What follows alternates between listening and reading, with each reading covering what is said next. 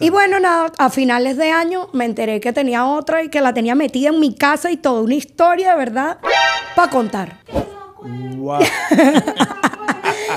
y, y no hay un tóxico nuevo ahora en el camino. En este momento no hay nadie. ¿Y, entonces, ¿y de qué estamos viviendo? Ese es el problema. Que tenemos que buscar de quién vivir, Con- porque yo no puedo mantenerme sola tan cara y costosa. mismo- No, no, puedo. pero ¿y, y con qué estamos alimentando la paloma? Bueno, mira, estamos siguiendo, estamos trabajando.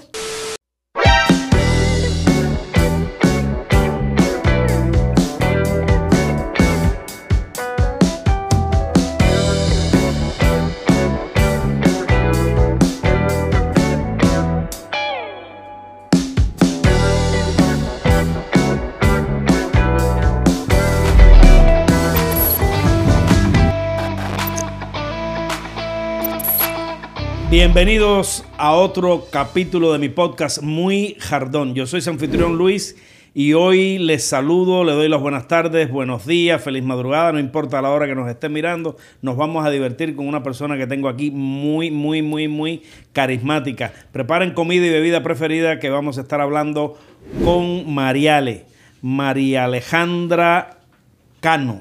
Canónico. ¿Cómo estás? ¿Cómo estás María? ¿Cómo estás? Todo bien. Un placer venir a sentarme en esta estás, silla eh, hoy. Estás radiante. Tú eres bonita todos los días, porque no, no es, no es eh, tampoco loable decir a una mujer que linda estás hoy. Tú eres linda todos los días, Muchas pero gracias. hoy estás radiante. Venía caminando por los pasillos y la gente me veía como que a ella Wow, la hemos visto, wow, wow. la conocemos, ¿Y cómo no sonaba el piso estamos claros. ¡Pum, pum! Naciste en el año 1991. Eres abogada Soy abogado, me gradué en abog- de Derecho en Venezuela. en Venezuela. Y, y llegaste acá a los Estados Unidos como las cosas de la gente que está condenada al éxito, eh, vamos a decirlo así, por una casualidad que coincidió que viniste acá a, a Venezuela a- a- de visita a ver a, tu mamá, A mi familia, sí. a tu familia, y hubo un- una pequeña emergencia y tuviste que asumir y quedarte con tu madre y en eso te cogió la pandemia. Y, y yo me, no hay un noviecito por ahí por el camino, algo. Había, había uno en Venezuela. De hecho, cuando yo me quedo aquí, yo le digo, bueno, mira, mi mamá no está bien, mi papá trabaja, mi hermano también. Necesito que tú te regreses, pero no te preocupes que yo vuelvo. A mi mamá la operaron un 12 de febrero y yo le dije, yo creo que como a finales de febrero, principio de marzo, ya yo estoy allá. De hecho, tenía boleto comprado. Mi mamá tuvo una complicación y la vuelven a hospitalizar el 6 de marzo y yo viajaba el 7. Señores, estamos hablando año 2019. Sí, del 2019 para el 2020, exactamente. Y compré boleto para, lo cambié para el 17 de marzo del 2020. Cerraron los aeropuertos el 14 de marzo. Wow. Aquí me quedé. Y eso que dice la gente que amor de lejos, amor de pen... Amor de lejos dura hasta que te enteras de algo, digo Exacto, yo. sí. Porque fue- pudo haber durado muchísimo más. De hecho, yo comencé a trabajar con Marco y con los muchachos y a él no le gustaba la idea, que cómo era posible, que yo era la única mujer, de hecho soy la única mujer en mi grupo de trabajo. Que cómo era posible, que yo, que todo el día con ellos, que puros hombres, que qué era lo que hacía yo realmente ahí. Habían unos celos medio raros, pero Te confundió con la cantimplora de- ¿Qué? del grupo, que todo el mundo tomaba agua ahí. que yo no soy Eh, así. equivocado, Equivocado en la vida. Y bueno, nada, a finales de año me enteré que tenía otra y que la tenía metida en mi casa y toda una historia, de verdad, para contar. Wow. Sí, me enteré. Sí. Aparte que yo soy de Margarita, de una isla. pero, y eh, pero la cama la cambió o en la misma cama tuya. en la cama cambió. Es más, esa mujer yo creo que hasta me robó la ropa. Estoy segura de eso. Porque no demasiada clase creer. para esa gente. No, no te puedo creer. Pues sí, así fue. Y ni siquiera era, o sea, era la casa de mis papás. Mi casa de Margarita de toda la vida, nosotros vivíamos ahí Porque, porque, naciste en Margarita, eres margareña. soy margariteña. Margariteña, así se dice. Exactamente, Sí, soy yo sabía que margariteña. la sandunga y, y la sabrosura esa te venía por Venía algún de algún lado, porque soy leña. Ven acá y entonces tú te graduaste de abogada y eres hija de una Oftalmólogo es mi mamá. oftalmóloga Y mi papá es optometrista. optometrista. Ahí hay lentes por todos lados. Sí, hay lentes, esa gente, no, gente que ve bien. Lentes por todos lados hay ahí. Sí. Sí, mi mamá es médico y mi papá es optometrista. Pero hay este mundo fantástico, por decirlo así, porque y yo te digo que eres una bendecida. Sí, Doble, una bendecida doble. doblemente. Yo te digo que eres una bendecida porque trabajar en el, en, el equipo de Marco, Marco Music. Sí, es una bendición. Eh, eh, es una bendición, es un tipazo, un tipo súper creativo. Cuéntame un poco de, la intríngulo y de ese trabajo, porque yo los conozco ustedes, los veo, pero bueno, yo me imagino que hay muchas anécdotas, muchas cosas que contar de la magia esa de trabajar en un grupo creativo y sobre todo gente que le está dando muy duro, muy duro, muy duro a las redes, gente que se está imponiendo con una nueva forma de llegar a la gente, tanto en publicidad, tanto como en información, educación, en todas las cosas, que es lo que hace el, equipo de ustedes, que es un equipo ya bastante grande. Sí, tal cual. un poco de eso. Bueno, mira. empezaste exactamente y cómo llegas a Marco? ¿Tú lo conoces? Para empezar, exactamente. Para empezar, yo me quedo aquí por el tema pandemia y bueno, nada, comencé a trabajar de Uber, eh, de, haciendo deliveries en un restaurante. Luego empecé de mesonera dentro del restaurante y Marco fue en par de oportunidades al restaurante a comer. Yo conozco a Marco hace como 15 años más o menos. Somos amigos de Venezuela de toda la vida.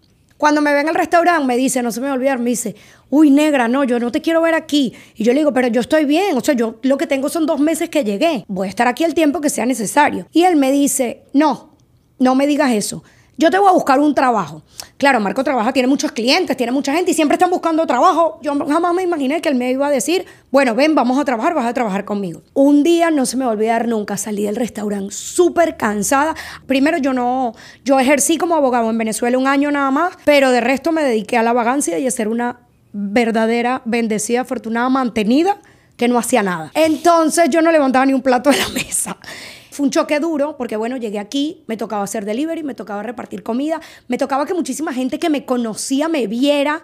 A mí me daba muchísima pena al principio, no se me va a olvidar un día, tenía la mascarilla puesta, en ese momento la pandemia estaba como en su máximo apogeo.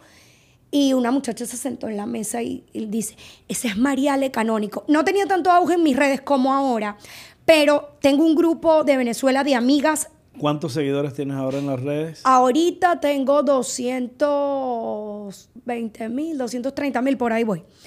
Este, en ese momento cuando llegué aquí lo que tenía eran 49 mil seguidores nada más. Pero como te digo, tenía un grupo, sí me conocía, o sea, la gente aquí en Miami sí sabía quién era alguna gente. Y a mí me daba muchísima pena que me vieran trabajando de mesonera en el restaurante. Esas fueron las primeras semanas. Ya después yo decía, mira, si yo puedo, puede cualquiera yo que no hacía nada. Cuando digo si yo puedo, puedo cualquiera, porque yo no hacía nada. Marco me dice eso y quedó así, quedó en el aire. Yo soy de las que no me gusta molestar a nadie. Él me había hecho, me había dicho ese comentario y yo lo dejé colar. Pues una tarde llego súper súper cansada, como a las 4 de la tarde, y me siento a almorzar esa hora en mi casa y me llega un mensaje y Marco me pregunta, ¿cuánto te están pagando en el restaurante? Y yo le digo, tanto y me dice, si yo te doy tanto, te vienes a trabajar conmigo. Y le dije, y si me das menos, me voy también. Él en ese momento estaba comenzando a hacer la película Martes de Bendecidas y me dijo, bueno, mira, necesito a alguien que trabaje conmigo, que sea mi asistente, que esté al lado mío, que me ayude porque yo solo no puedo. Yo tuve que hacer el preaviso en el restaurante donde estaba trabajando y trabajar con Marco. Esos 15 días fueron horribles. Yo me paraba a las 6 de la mañana, iba a trabajar al restaurante, trabajaba de mesonera hasta las 4 de la tarde y de 4 de la tarde hasta las 4 de la mañana trabajaba con Marco porque estábamos grabando la serie. En ese momento la organización no era como ahora, no teníamos un guion escrito como trabajamos ahora, entonces empezamos a grabar y no sabíamos a la hora que terminábamos.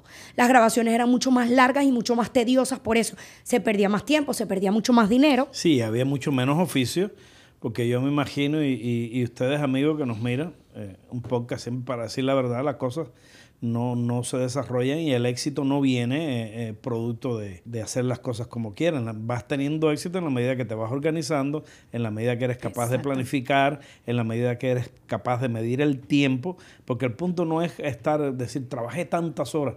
Lo ideal sería trabajar la menor cantidad de horas posible, descansar mucho para ser productivo al otro día. Y de esa experiencia de la película creo que nos quedó bastante claro que si no nos organizamos, todo es un desastre. Entonces, bueno, ahora las cosas son como diferentes. Ese fue nuestro ensayo y error. Y bueno, a partir de ahí empecé a trabajar con ellos y aquí estoy, no he parado. Y, cuéntame un poco, ¿y te sientes fe estás feliz? ¿Te gusta lo que haces? Estoy súper contenta, me gusta muchísimo lo que hago, pero siento que va a llegar un momento que tengo que desprenderme. Por el hecho de que he dejado mucho mi vida de un lado. Eh, no es fácil encargarse de un artista, y de su vida y de llevarle la agenda y todo lo que hace y todo Y lo que esto veo- y Yo conlleva. veo que tú lo haces con mucho amor y con mucho detalle. Aparte que- aparte O sea, que le tengo a muchísimo Marco- cariño a él. Cuando dejes a Marco, pues te vienes conmigo. me vengo a trabajar contigo. Sí, yo dije que, bueno, yo dije que después que saliera de trabajar con Marco, que me quedaba trabajando sola, que iba a trabajar para mí y en mí, porque no es fácil. De hecho, Mar- yo llevo a la gente de Marco y llevo la mía, y para que vayan juntas, yo espero los días que Marco no está para tener cosas y así voy. Entonces, cuando Marco no está, voy a la peluquería, me hago las manos, los pies, porque si no parecería, fuera un monstruo por ahí por la vida. Sí, claro. No, y se trabaja duro. Se trabaja duro. Y, y cuéntanos un poco de, de- de- de Marco, cuéntanos anécdotas, cosas que han pasado. Bueno, mira, yo conocí a Marco cuando no era nadie. Yo lo conocí a él y él tenía... Hacía microteatro, yo creo. Él sí. tenía, sí, él, él hacía funciones de teatro. Pero cuando yo lo conocí, él cantaba. Él tenía un grupo que se llamaba Los Siete Guerreros. Eran él y seis muchachos más y cantaban, pero eran muy malos. Muy, muy malos, de verdad. Pero bueno, él era mi amigo, entonces siempre se apoyaba. Pues. Y eso prevalecía, claro. Siempre, claro, la amistad por delante. Después él empezó a trabajar con artistas. De hecho, el trabajo que hacemos Nángel y yo ahora, él lo hacía con otros arti- con artistas en Venezuela. Y después fue que comenzó a hacer teatro y a producir sus propias obras de teatro. Y aquí fue cuando se, se disparó por un video que se, que se hizo viral y ya de ahí todo cambió.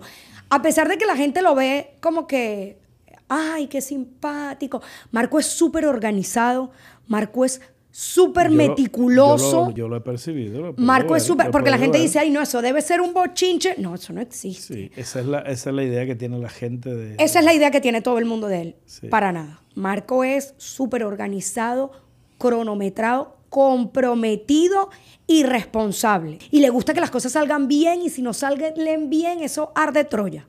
Y el crecimiento ha sido... El crecimiento ha sido abismal. Sí, he, cre- he Y tú muchísimo. eres su productora y eres su asistente. Aparte. Y eres ah, uno del elenco artístico Y también. aparte formas hago parte. sketch con él. Haces, a veces haces también. cosas, sí, no, a veces no, bastante. Sí. Y, y una pregunta, cuando me dices que, que en un momento determinado tienes la idea de volar sola, que yo creo que es prudente y Claro. que además que es loable y es justo, ¿qué piensas hacer? Creo que le puedo sacar mucho provecho a, a todo lo que he crecido y todo lo que he aprendido. Puedo trabajar mucho con mi imagen. Me han llegado oportunidades, pero siento que todavía no estoy preparada como para soltarlo. Yo creo que más allá de, de mí, siento que no me imagino él sin mí. siento que él me va a necesitar más a mí, entonces yo digo, no, no puedo dejarlo. Creo que no va a ser fácil. Siento que no es algo que va a ser fácil para mí. Dejar- desprenderme de él. Desprenderte de Marco. No. A lo mejor pueden colaborar paralelamente o algo. Sí, exacto. A lo mejor yo no sé, no estar tan 24-7 con él. Pero bueno, ahorita por ahora no, no Entonces, está en mis por lo planes que yo para veo, ahora. por lo que yo veo en tus planes te ves trabajando en las redes. Sí, y- exacto, trabajando en las redes, en mi imagen. Dime algo, ¿y, y no hay un tóxico nuevo ahora en el camino? En este momento no hay nadie. ¿Y, entonces, ¿y de qué estamos viviendo? Ese es el problema. Que tenemos que buscar de quién vivir, Con- porque yo no puedo mantenerme sola tan cara y no- costosa. mismo- no, pero puedo. ¿y, y con qué estamos alimentando la paloma? Bueno, mira, estamos siguiendo, estamos trabajando. Así, estás todo es, todo es espiritual. Todo es espiritual, todo es muy yoísmo. Aquí y no nunca hay- sueltas la paloma aquí- así, porque tú sabes, que- No, tú sabes cómo funciona la... última- Tú sabes cómo funciona la paloma mensajera, ¿no? Se le pone un mensajito en la pata, ella sale a volar y entonces viene de nuevo con el... Porque, óyeme, Últimamente, Eh, cada ¿quién- vez que suelto no- la paloma no tengo éxito. no, no tienes a nadie atendiendo el en palomar. este momento no hay nadie. Coño, un llamado a todos los Es tóxicos. urgente. Es urgente, es urgente. En este momento no hay nadie. porque se nadie. está echando a perder, señores, un dulce. Un material. Aquí hay Un material. claro, un material bonito. un- Muchas gracias, pero to- ahorita Sí. no, no hay nada. Yo me imagino en, en la cuerda seria ya del asunto que, que tus padres que están aquí están gozosos y están felices Sí, claro. de verte florecer de nuevo. Porque la, la gente no se imagina, y es lo que nosotros le decimos, recuerden de que es un podcast para decir la verdad, y, y la gente te ve ahora sí, pero la gente nunca se acuerda de los días oscuros cuando tú llegas a un país como este, y es lo que nosotros tratamos, y es la idea nuestra, más que hablar de ti y hablar, hablar de cómo ha sido tu vida. Es difícil llegar a un país y rehacerte. Tú eras abogada, venías con una cosa, tus padres son oftalmólogos, eh, eh, optometrista es tu padre, y, y todo está en una, pero llegas tú y dices, bueno, ¿qué va a hacer mi hija ahora aquí? Que yo me imagino que ahora están contentos, están gozosos de verte que ya está, además son muy pocos años. Sí, claro. Yo llevo 25 años. tengo muy poquito tiempo de- aquí y tengo que ser más agradecida todavía porque en muy poco tiempo he logrado muchísimas cosas. O sea, Claro. he logrado muchísimo en el poco tiempo que Tienes tengo una aquí. vida estable. Sí, sí, gracias Tienes a una vida estable. Y a pesar de eso, lo que estabas diciendo, te rescato. La gente cree que uno vive feliz todo el día y que uno está contento todo el día y que uno se está riendo todo el día. No. Yo aquí donde estoy, donde me ves, tengo un problemón encima que me tiene los hombros así, mira. Pero si yo no te digo, tú no te enteras. Bueno, pues dímelo. Y más o menos de eso se trata, ¿no? Pero por ¿De la eso- paloma? Sí, ¿El problema de la paloma? siempre tiene algo que ver. La paloma siempre tiene algo que ver. Pero bueno, uno intenta proyectar todos los días que uno está bien. Porque imagínese que yo pasé todo el día lamentándome y vendiendo por ese Instagram que estoy mal. Y, y no es aparentar de que uno está bien, es simplemente la habilidad que tiene uno y la inteligencia de escurrirse entre los problemas y no preocuparse por cosas que el tiempo definitivamente les va a dar una dulce solución a todas esas amargas eh, vicisitudes. Eso es cierto. Yo tengo una amiga que ayer me decía, bueno, mira, tú tienes que entender, si tienes suerte en el dinero, no vas a tener suerte en el amor. Así que ocúpate ahorita de tener dinero y luego ves cómo resuelves el tema del amor. Va a venir en ese impasse que Así, te vayan así me mira, dijeron ayer, justamente me lo dijeron. un día tú necesitas planificar. Marco te va a escribir un cheque y tú dices, no me hagas el cheque que ahora es para la paloma. Es más, ¿sabes qué? Hoy no me pagues porque Hoy viene la paloma. Porque viene la paloma. Yo no me, yo no me, me atrevería. Yo no me atrevería a devolver el cheque. Y déjame hacerte unas preguntitas que ver. tengo por aquí. ¿Alguna vez quisieras llegar eh, tan alto o, o más alto que Marco cuando claro te que sí, por favor. ¿Sí? Si uno lo ve y uno dice, ¿Marco no se va a poner tóxico? cuando sea grande, no, él no. Él no. Marco no, no, Marco no es tóxico. No. No. Marco es buen amigo, parece. ¿eh? Súper buen Un amigo. poquito jodedor, pero es buen, buen amigo. Un ¿verdad? poquito jodido, pero sí, un poquito amigo. jodido, pero buen amigo. Claro Sí, que la sí, gente se sí. cree que la gente que hace chistes y que es comediante. Que Eso creen que están echando chistes todo el sí, día. se me están echando chistes, se están riendo todo el día. No, no. Mira, yo he Marco es pasado. medio con seriongo, Marco- así Sí, como- yo he pasado, te iba a contar, yo he pasado con Marco en un carro hasta dos horas y no nos hablamos. Y nadie habla. Hay momentos para todo, pero Marco es una persona súper, súper seria. Y te pregunto algo, ¿han tenido problemas ustedes? Sí, claro que sí. ¿Han discutido? Sí, muchísimo. ¿Los has mandado para el carajo alguna vez? Y hay veces que para no mandarlo para el carajo me pongo a llorar, lloro, lloro, lloro, lloro, lloro y después Y después, Muy poco lo mando para el carajo. Yo, él, él me manda para el carajo todos los días. Y yo antes tenía una que decía todos los días, la semana que viene renuncio. Yo voy a renunciar porque yo ya no puedo más. Yo no puedo más y nos vamos a terminar agarrando un día por los pelos. Pero luego volteo, me calmo y digo, no, todo va a estar bien. Sí podemos, vamos, seguimos. Y seguimos. Y no pasa Y es nada. que, y es que pensar lo Son muchas contrario- cosas. Lo que pasa es que son muchas cosas y tengo muchísimas responsabilidades. Son muchas cosas porque no solo, le lle- no solo es la agenda de él, sino eh, Marco tiene muchos proyectos. Él no es que, ah, bueno, hago esto y ya. Él hace 500 cosas al mismo tiempo. Entonces, que no se te escape una es difícil. Entonces, bueno, la agenda, hay que grabar videos, la producción de los videos, hay que tener esto, hace falta esto, hace falta aquello, y todo eso me toca a mí. Y has hecho, por ejemplo, en todas estas historias y videos y cosas y trabajos, tienes has hecho tus cosas que has escrito tú misma y las ideas han Hay- brotado hay ideas- y las ideas han brotado de ti. Hay ideas, sí, hay ideas. De hecho, hay, hay varias, hay ideas que anoto siempre. Cuando se me viene un- alguna idea a la cabeza, la anoto y la tengo anotada. Entonces, bueno, antes de cualquier cosa que vayamos a grabar o lo que vayamos a hacer, siempre tenemos una reunión creativa. Entonces, bueno, cuando nos sentamos en la reunión creativa, cada quien saca lo que tiene. Y que, bueno, mira, yo tengo esto, a ver si sirve. Por ejemplo, el video que grabamos el 14 de febrero, la idea fue mía. Entonces, grabó conmigo el video. Y algo lo menos importante, lo menos importante diría yo después de la paloma. Después la paloma, a ver.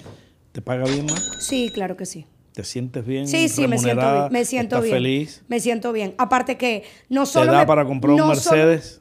no, para comprar el Mercedes no, pero me da para vivir, que es lo todavía no. importante. Así- Todavía así no. es, así pero es. el trabajo con él me ha abierto muchas puertas. Entonces tengo otros clientes que suman a la bolsita. Bueno, y no, Es lo y- y, importante. tienes que tener en cuenta, ya para, para despedirnos, tienes que tener en cuenta de que siempre en la unión con gente tan creativa, con gente de tanto talento, hay un pago de a futuro que tú no lo puedes predecir, pero que ahí está y que yo estoy seguro Así que en un lo momento tú lo vas a cosechar y lo vas a recibir. Fue un placer tenerte hoy aquí. yo Igual, creo que para nos hemos divertido. Claro que sí. Y usted que nos está mirando, amigos, síganos en nuestro canal de Muy Jardón. Suscríbase pónganle ahí a la, suenen la campanita y, y, pónganle like, la palomita que nos interesa, nos interesa mucho. Dejen sus comentarios y recuerden que este es un podcast para decir la verdad. Nos vemos en Instagram, en Facebook. Síganos ahí, nos vemos en la calle. Gracias, chao.